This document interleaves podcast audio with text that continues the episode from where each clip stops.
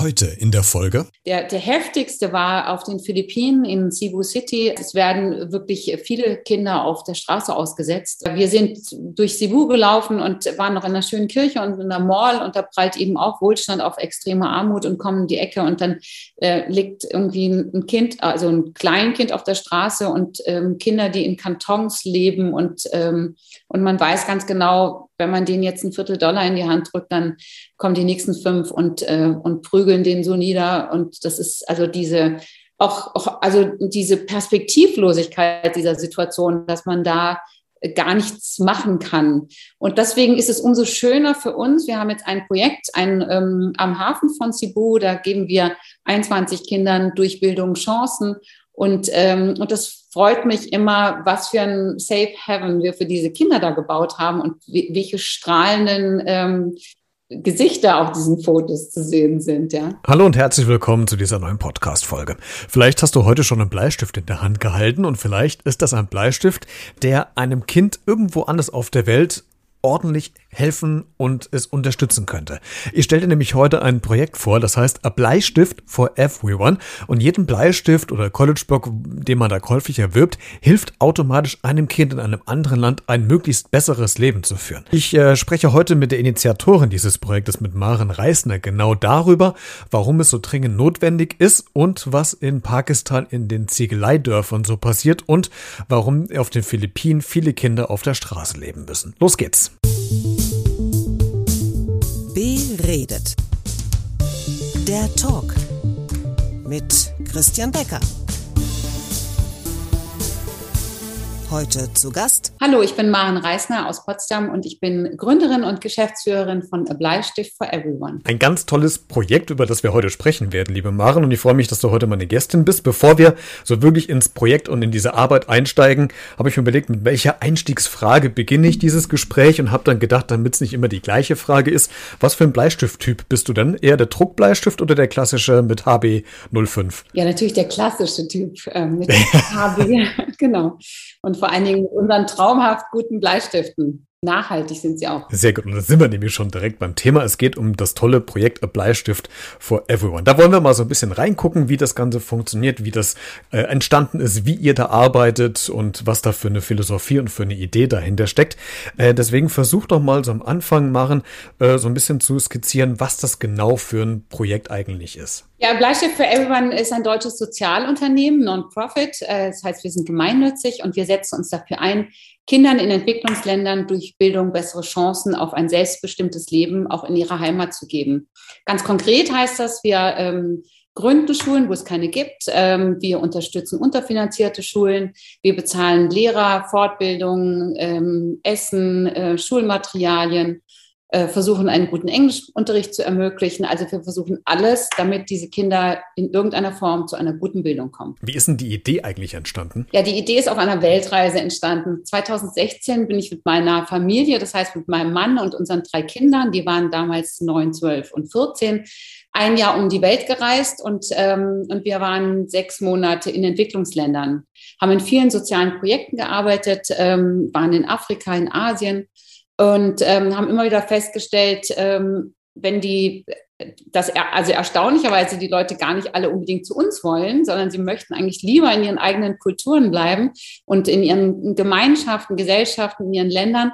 Aber oft sind die Bildungssituationen eben so katastrophal, ähm, dass selbst nach zwölf Jahren Schule nicht viel dabei rauskommt. Und auf der anderen Seite Menschen, die in irgendeiner Form zu einer guten Bildung gekommen sind, haben ähm, sehr, also auf die wir getroffen sind, die ne haben ihr Leben in die Hand genommen, die haben sich eingebracht und die haben auch gesagt, ich will nicht gehen, ich möchte in meinem eigenen Heimatland bleiben, ich will mein Land voranbringen. Und deswegen war für mich ähm, nach dieser Reise klar, Bildung ist der nachhaltigste Weg, ähm, diese Probleme anzugehen. Ab welchem Moment, vielleicht gibt es da so einen ganz einprägsamen Moment, hast du gedacht, okay, jetzt muss ich was machen, was es vielleicht noch nicht gibt oder was Neues machen? Gibt es da so einen Moment, so einen ganz prägnanten für dich? Nein, also eigentlich so einen richtig prägnanten Moment gab es nicht. Das ist schon so gereift über diese fünf, sechs Monate, weil es ist ja auch nicht so, dass man sagen kann, bei uns ist alles besser und da ist alles schlechter, äh, sondern wir sind auf so viel ähm, Gastfreundschaft gestoßen, wir haben so viele Menschen Menschen kennengelernt, wir haben so viele tolle Erfahrungen gemacht,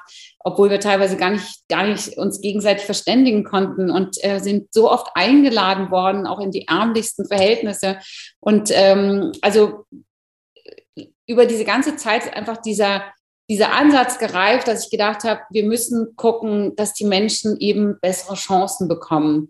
Und ähm, ein Schlüsselmoment gab es nicht wirklich. Also es ähm, viel mehr vielleicht zu dem Prinzip, also als wir nach diesen sechs Monaten Reisen ähm, war mir so klar, ich will was machen, ich will was in der Bildung machen, aber ich wollte eben nicht so ein reines Spendenprojekt machen. Also man darf ja an uns spenden, wir sind ja auch gemeinnützig, aber ich wollte, dass ähm, man was verkauft, was man immer braucht, äh, regelmäßig braucht, also was auch nicht nochmal zusätzlich zu unserem Konsum ist und ähm, womit man mit dem Kauf schon was Gutes tut. Ich habe deswegen nach dem äh, Zeitpunkt gefragt, weil ich in einem Interview äh, gehört habe, dass Tansania doch schon eine relativ wichtige Rolle gespielt hat, auch äh, was deine Kinder betrifft, die ja mit auf Weltreise waren. Ne? Ja, äh, also Tansania war ein wichtiger Punkt, aber vielleicht auch noch, ähm, äh, was auch eine ganz, was ich ihm, glaube ich, damals erzählt hatte, war, dass, ähm, dass wir in Nepal eben von dieser Familie eingeladen worden sind. Ähm, das war in so einem Stand in Bagdad Nagpur, das ist in der Nähe von Kathmandu, hatte eine Mutter mit ihren drei Töchtern ähm, den Stand und äh, hat da Essen gekocht und ähm, wir sind dahin, haben gegessen und am nächsten war sehr lecker, ähm, am nächsten Tag wieder und am nächsten Tag auch wieder. Und dann kam die Tochter und sagte, also wir wären die ersten Touristen, die hier ähm, jemals gegessen hätten. Alle anderen würden immer nur Fotos machen und aber sagen, nee, nee, nee, essen will ich nichts und probieren auch nicht. Und, ähm, und sie fanden das so super, dass wir jeden Abend wiedergekommen sind mit unseren Kindern die sich dann auch fleißig um alle Straßenhunde gekümmert haben und so. Und dann haben sie gesagt, sie möchten uns gerne einladen am nächsten Tag äh, zu sich zum Essen und ähm, ja, zum Mittagessen haben sie uns abgeholt, ähm, zu Fuß in der Stadt. Und dann sind wir mit denen in, ähm, in die Neustadt gelaufen. Ja, Nepal hat ja dieses schreckliche Erdbeben. Äh, das heißt, ganz viele sind aus der Altstadt äh, umgezogen in die Neustadt. Und äh, diese Familie mit so zehn Personen, drei Generationen, ähm, auch viele Nichten und Neffen und Onkels und so weiter wohnten in zwei Zimmern. Ähm, das heißt, einer größeren Küche und mit ähm, so einem ganz kleinen Bad, in dem auch in der Dusche wurden die, wurde das ganze äh, Geschirr gewaschen. Und ähm, dann gab es noch einen Raum und die Großmutter und die Mutter haben für uns gekocht. Ähm, und ähm, wie üblich haben nur wieder wir irgendwie Fleisch gekriegt und der Rest der Familie nur Gemüse. Und ich war wahnsinnig froh, dass meine Kinder in, dem, äh, in der Zeit schon so viel gesehen hatten, dass sie in dieser Küche saßen und keiner gesagt hat, hier sieht's irgendwie komisch aus und das will ich nicht essen, sondern alle haben wertgeschätzt, was, was wir hier gerade bekommen. Und dass diese wirklich extrem armen Menschen, die sich ähm, super hübsch angezogen hatten von un, für uns, ähm, uns eben eben eingeladen haben zu sich. Solche Erlebnisse, die, die erden einen wieder und die bringen wieder das ins Gedächtnis, was eigentlich ja wirklich wichtig ist im Leben. Äh, das bringt auch so eine Weltreise mit sich. Jetzt bin ich noch nicht auf Weltreise gewesen, das habe ich noch nicht geschafft, aber mir hat äh, so ein Moment, äh, als ich im Ägypten Urlaub war, dann doch sehr zu denken gegeben, als ähm, ich einen Ausflug nach Kairo gemacht habe und ähm, habe in der Nähe des Kairoer Zoos gewohnt, in einem tollen Hotel und es war auch alles super schön und ich fahre dann mit dem Aufzug hoch in mein Zimmer und mache dann, das ist dieses, äh, die Gardine auf und schaue aus diesem riesigen Fenster raus. Und das erste, was ich sehe, sind diese riesigen verdreckten Slums. Und da wurde mir klar, so dicht war Armut und Reichtum noch nie zusammen. Und äh, in dem, ich weiß, ich habe diesen Augenblick immer noch wie heute. In dem Augenblick habe ich gedacht, okay, es ist doch äh, das, was du als Problem zu Hause siehst, wenn mal äh, der Handyempfang nicht da ist oder wenn mal das, das Fernsehgerät nicht geht, das ist völlig, also an den Haaren herbeigezogen zu den Problemen, die eigentlich die Leute haben, oder? Ich glaube, das sind doch die, die Punkte, wo man wirklich wieder geerdet wird und man womöglich merkt, darum geht's doch im Leben. Ja, wir hatten auch so, also wir hatten natürlich viele solcher Momente auch, ähm, die auch einen natürlich sehr bedrücken und auch ähm, meine Kinder natürlich auch sehr bedrückt haben oft. Ähm, ich glaube, der, der, der heftigste war auf den Philippinen in Cebu City. Ähm, Philippinen hat ja ein sehr großes Problem mit Straßenkindern. Ähm, das liegt wohl auch daran, dass wenn Frauen, ähm, also wenn die Männer die Frauen äh, verlassen, dann ähm, können die Frauen nur wieder heiraten, wenn sie ihre Kinder nicht mitnehmen, weil die neuen Männer die alten Kinder nicht haben wollen. Und das heißt, es werden wirklich viele Kinder auf der Straße ausgesetzt und, und haben sie überhaupt keine Lobby. Und äh, wir sind durch Cebu gelaufen und waren noch in einer schönen Kirche und in einer Mall und da prallt eben auch Wohlstand auf extreme Armut und kommen in die Ecke und dann äh, liegt irgendwie ein Kind, also ein Kleinkind auf der Straße und ähm, Kinder, die in Kantons leben und, ähm, und man weiß ganz genau, wenn man denen jetzt ein Viertel Dollar in die Hand drückt, dann kommen die nächsten fünf und, äh, und prügeln den so nieder. Und das ist also diese auch, auch also diese Perspektivlosigkeit dieser Situation, dass man da gar nichts machen kann. Und deswegen ist es umso schöner für uns. Wir haben jetzt ein Projekt ein, ähm, am Hafen von Cebu, da geben wir 21 Kindern durch Bildung Chancen. Und, ähm, und das freut mich immer, was für ein Safe Heaven wir für diese Kinder da gebaut haben und welche strahlenden ähm, Gesichter auf diesen Fotos zu sehen sind, ja. Bevor wir wirklich konkret dazu kommen, wie man euch unterstützen kann, äh, würde ich gerne bei den Ländern, bei den Orten bleiben, die ihr gerade aktuell unterstützt. Du hast ja schon ein bisschen was erzählt. Nepal, Philippinen, äh, Tansania und ich glaube Pakistan ist auch mit dabei. Und bei Pakistan würde ich ganz kurz bleiben, weil du da mal in so einer, in so einem Ziegeleidorf oder in so einem Ziegeldorf mal äh, dich umgeschaut hast und da ja auch quasi wirkst. Aber kannst du uns mal beschreiben, äh, du hast jetzt gerade die Philippinen erwähnt, aber wie, wie sieht's denn da in Pakistan aus? Wie muss man sich das vorstellen, wie die Menschen da leben? Ja, Pakistan, äh, da waren wir auf unserer Weltreise nicht, aber in Pakistan ähm, haben wir eine, oder bin ich befreundet schon sehr lange mit einer Organisation, die sehr gute Arbeit leistet. Und ähm, als ich mein Projekt gestartet habe, habe ich die auch angesprochen und habe gesagt, habt ihr ein Zukunftsprojekt, ähm, was ihr gerne machen möchtet? Und dann sagte Arthur, mein Partner dort, ähm, eben Schulen in mobile Schulen in Ziegeleidörfern. Und ähm, ich bin dann hingereist und äh, bin mit ihm ins Ziegeleidörfer, was sehr gefährlich ist. Das war der, einer der gefährlichsten Momente meines Lebens.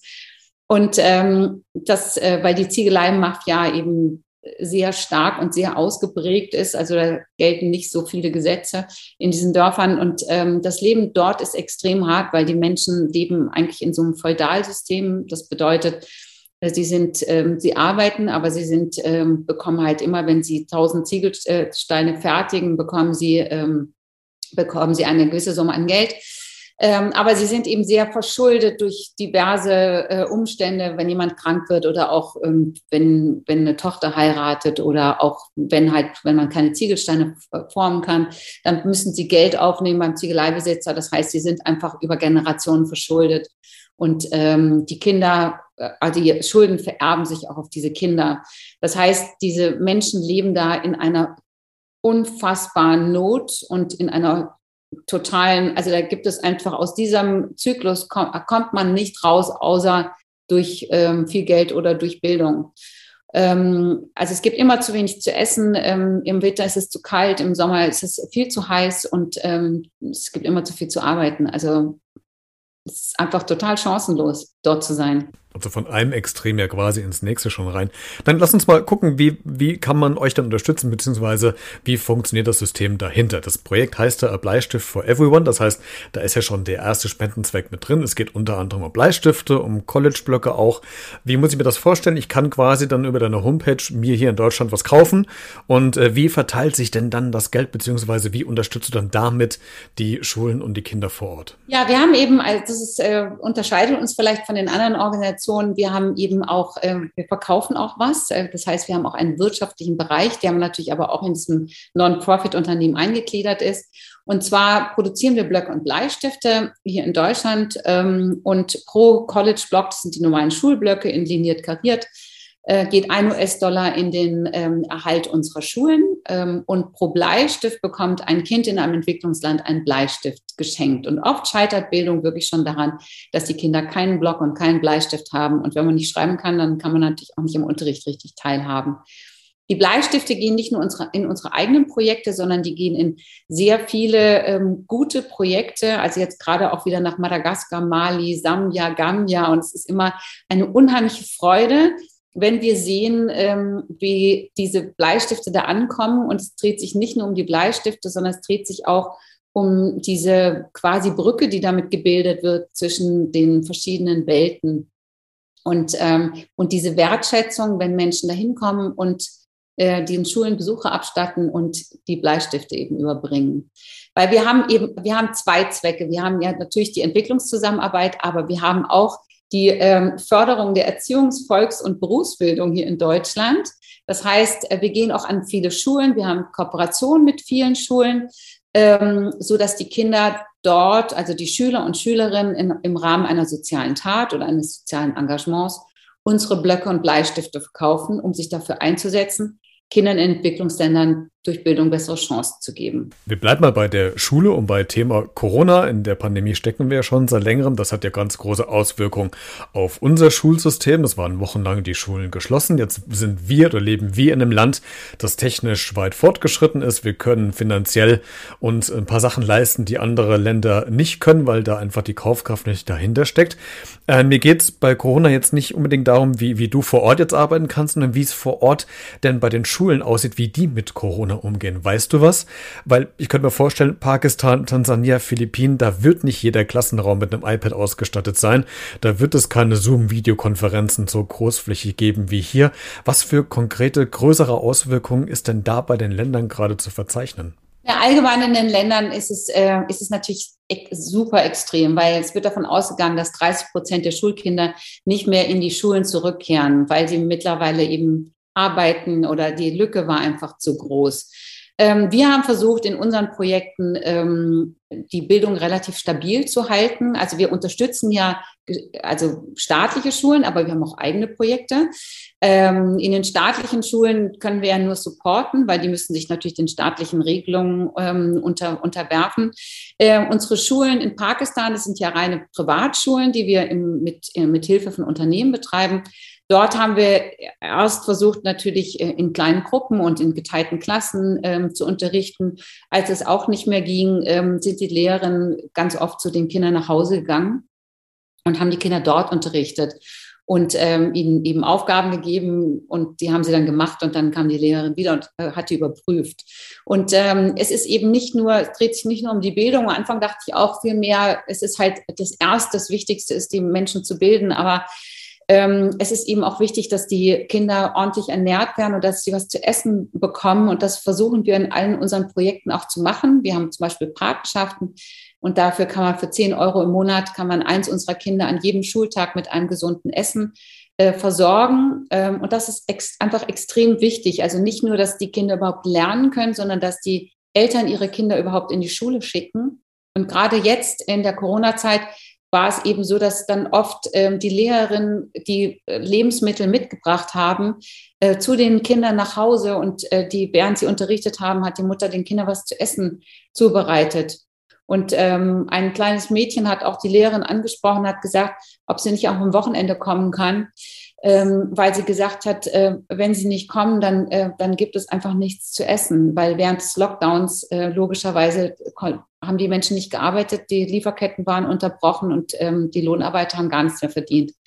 Also die Zustände sind schon echt, echt heftig, ja. Also lohnt es sich, jeden Euro, den wir übrig haben und der tut uns nicht weh, in einen Bleistift oder in einen College-Blog zu stecken. Marin Reisner war heute meine Gästin. Sie hat das Projekt A Bleistift for Everyone ins Leben gerufen. Ein sehr tolles Projekt. Alle Infos, Links findest du auch in den Show Notes zu dieser Podcast-Folgen, äh, zu dieser Podcast-Folge, sodass ich, dass du dich ein bisschen weiter darüber informieren kannst. Marin, ich danke dir sehr, dass du heute zu Gast warst, um uns über dieses äh, tolle Projekt zu äh, berichten. Ich wünsche dir noch weiterhin ganz viel Erfolg, dass möglichst ganz viele Bleistifte und College-Blöcke gekauft gekauft werden, damit wir möglichst noch mehr Kindern in anderen äh, Ländern helfen können. Vielen Dank und dir weiterhin alles Gute bei deiner Tätigkeit. Ja, vielen Dank, Christian. Wenn du das Projekt auch unterstützen willst, dann wie gesagt, dann guck einfach in den Show Notes vorbei. Da habe ich dir alle Informationen zu Maren und zu dem Projekt angehängt, sodass du dich noch weiter informieren kannst. Du kannst diese Folge gerne kommentieren auf allen Social Media Kanälen, Facebook, Twitter, Instagram, äh, per E-Mail b-redet.gmx.de oder schick mir eine Sprachnachricht. Auch hier findest du alle Kontaktinformationen Informationen.